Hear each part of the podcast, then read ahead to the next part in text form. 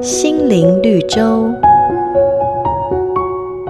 豌豆是餐桌上极为普通的一道菜肴，不过可别小看它哦。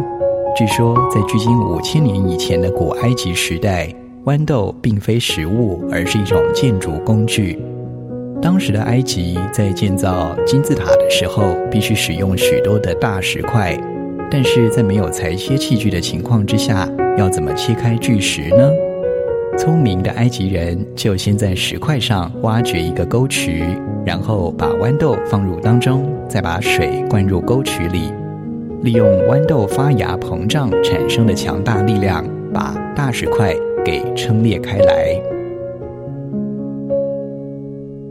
一颗小小的豌豆就能拥有切断巨石的惊人力量，内在的潜能实在不容小觑。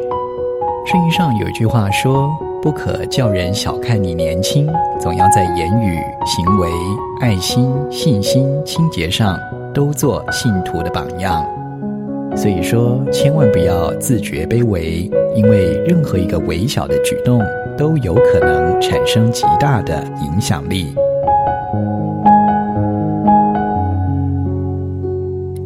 每个打动人心的故事，都是驱使我们改变、让我们成长的力量。